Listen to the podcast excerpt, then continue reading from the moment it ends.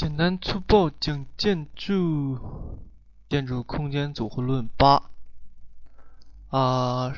上一讲讲了这个梁板、墙和柱承重的梁板结构体系和这个框架结构体系，它俩之间看起来有些相似，但是还是有些区别的。就是第一种，以墙和柱承重的梁板结构体系，就是其实这个墙它既要维护。就是外围结构、维护结构，它要保护这个墙以内的人，就像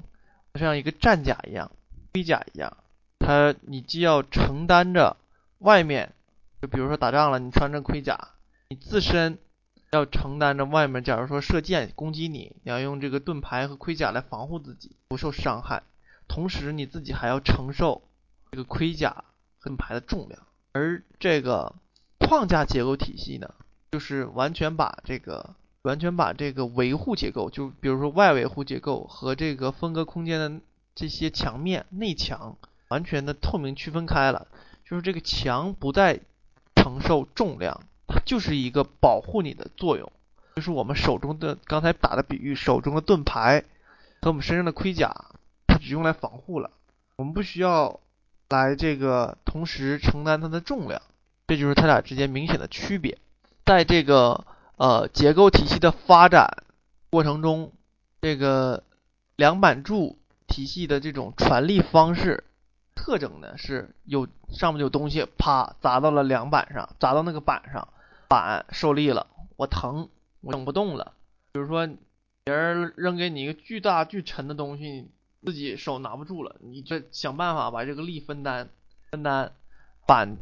板这哥们受不了了，他说梁你帮我承受一下，他就把这个力量传给梁了，梁也受不了了，他也哆嗦了，太沉了，然后就会传给柱子，由柱子再传递到这个地上这些荷载，这就是梁柱体系，刚才说的，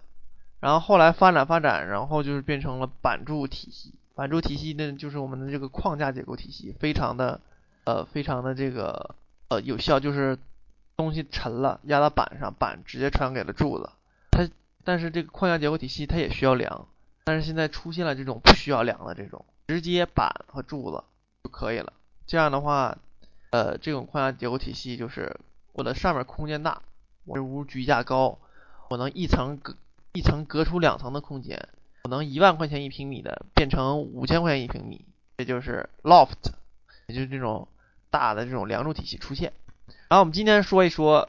大跨度的结构体系。什么叫大跨度的结构体系？在古代古希腊时期，那时候没有封闭的这种空间，就是我们要看什么玩意儿都得在露天剧场来看。因为我们现在就是看那个奥运会圣火的时候，传递的时候，去踩那个圣火的时候，你就能看到那个过去的那个露天剧场的遗迹。因为它没有办法把这个顶盖上，因为需要巨大的这种复杂的结构才能。才能那时候技术还没有达到，后来慢慢发展之后形成了一种拱形的结构。后来你们就可以看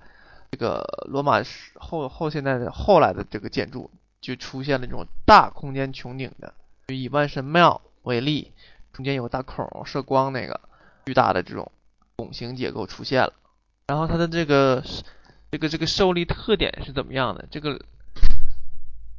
梁板结构承受的就是这种。弯曲的力了，就把那个原来的那个板变弯了。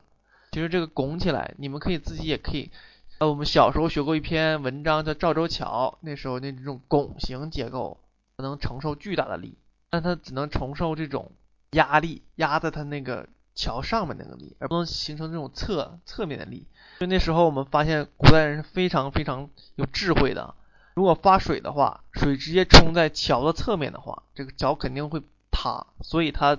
以大禹治水那种理念，如果堵不行，还是就是来散疏散它，让水能通过桥面。所以在赵州桥上面挖了很多很多的这种洞，让水能冲过去，减少这种横向的冲击力。所以那时候古代的中国，中国古代的这种劳动人民的智慧是非常非常的呃大，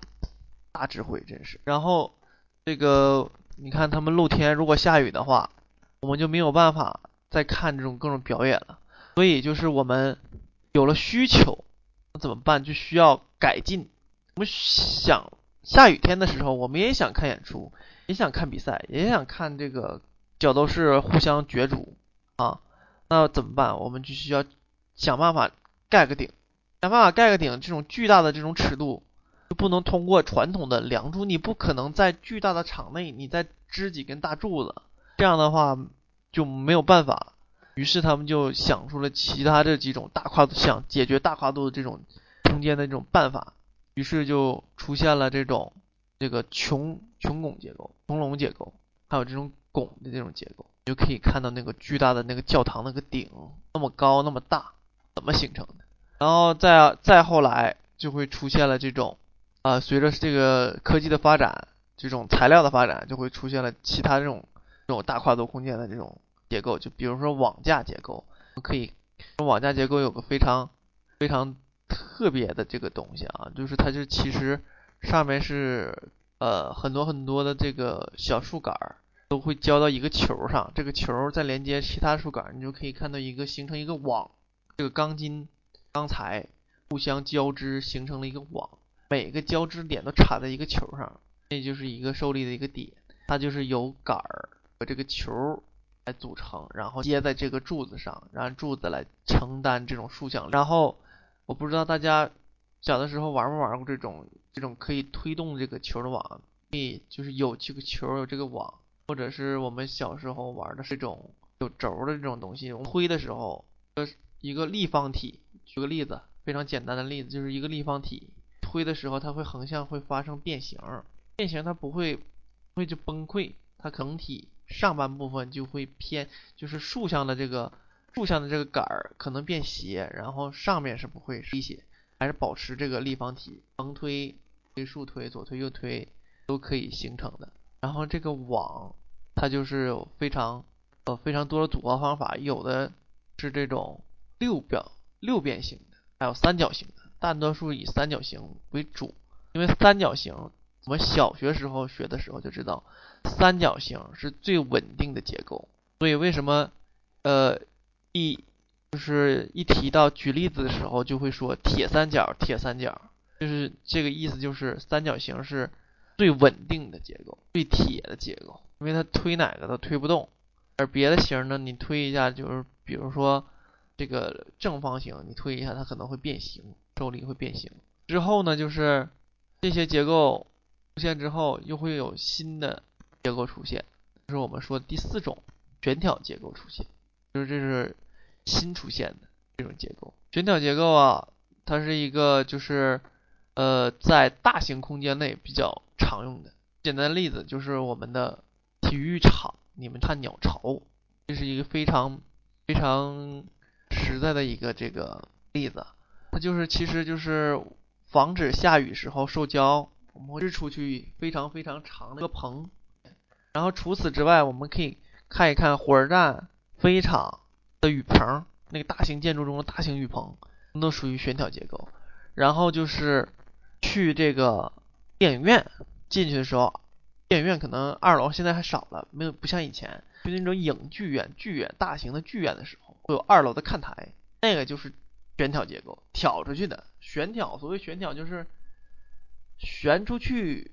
一部分，下面没有支撑，都是挑出去的，下面没有支撑，借助于侧面侧拉的力。你看这，假如说你举一个例子，是你的同学。要想跳个迈克尔·杰克逊这个舞，倾斜四十五度那个，如果你下面不把着他，不把着他的脚，他要往前倾，肯定啪嚓，人直接趴在那儿了。但是你要能固定住他的脚，他就可以形成这种四十五度这种特别牛的这种造型哈，是他这个典型的代表呃代表舞步。然后这个悬挑结构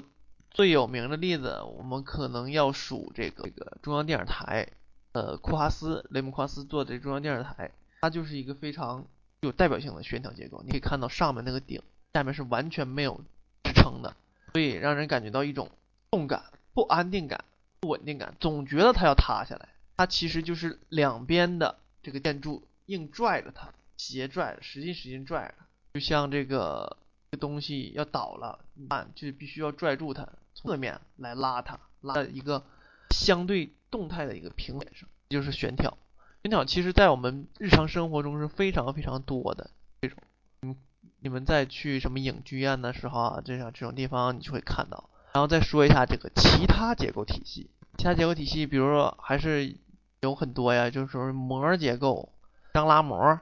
去什么世博会的时候看那一大排那个白色的大膜，然后剪力墙结构，剪力墙结构主要运用在这个。我们的住宅中，高层住宅中经常用到剪力墙结构，它其实就是整个这个墙作为一个，就是作为一个结构核心。它这个墙，剪力墙，你们在做室内装修的时候就会知道，剪力墙不能砸，剪力墙